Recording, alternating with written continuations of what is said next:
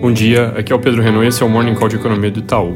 Começando pelos Estados Unidos, a reunião do FOMC, que seria o equivalente ao Copom americano, não trouxe grandes novidades, juro estável e sem mudanças no programa de compra de ativos, com sinalização de que a continuidade dos níveis atuais de estímulo monetário vai depender da evolução da economia. Falando em estímulo, mas olhando para o lado fiscal, otimismo de novo com as negociações recentes para fechar talvez ainda nessa semana o pacote de gastos de 900 bilhões, com mercados reagindo a essa boa notícia. Sobre dados nos Estados Unidos, vendas no varejo de novembro vieram pior que o esperado, tiveram queda de mais ou menos 1%, enquanto a expectativa era de alguma estabilidade, e isso indica efeitos mais claros da segunda onda sobre o consumo. Hoje saem alguns dados importantes sobre construções, situação dos negócios e mercado de trabalho, importante acompanhar ao longo da manhã. Última coisa, hoje, provavelmente à noite, o FDA deve aprovar a vacina da Moderna. Na Europa, foco ainda sobre negociações do Brexit, sem nada muito concreto, mas alguns movimentos interessantes por parte do Boris Johnson, e com isso ainda nos parece provável que haja acordo até o fim do ano.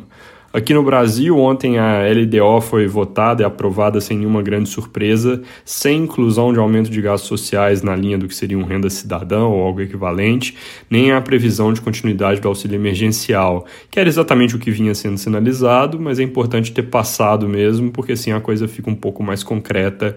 Então dá para dizer que essa votação de ontem ajuda a diminuir as incertezas sobre a dinâmica das contas públicas em 2021. É, isso deve ter sido o último grande tema no Congresso pré-recesso. Agora, notícias relevantes vindo do Legislativo devem ficar só para o ano que vem. Ainda sobre política, ontem o Instituto Ibope divulgou uma pesquisa de popularidade do presidente Bolsonaro. Ela mostra queda de 40% para 35% da aprovação desde setembro, enquanto a rejeição aumentou de 29% para 33 pontos.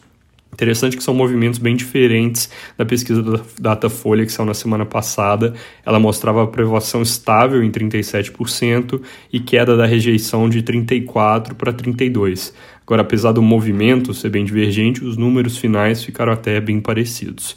Além disso, ontem o governo divulgou um plano de vacinação nacional. Ele não traz um calendário definido, porque as vacinas ainda não estão aprovadas, mas mostra a expectativa de imunização significativa da população na primeira metade do ano que vem. O plano também coloca que o governo vai trabalhar para comprar outras vacinas, além das que o Brasil já tem acordos.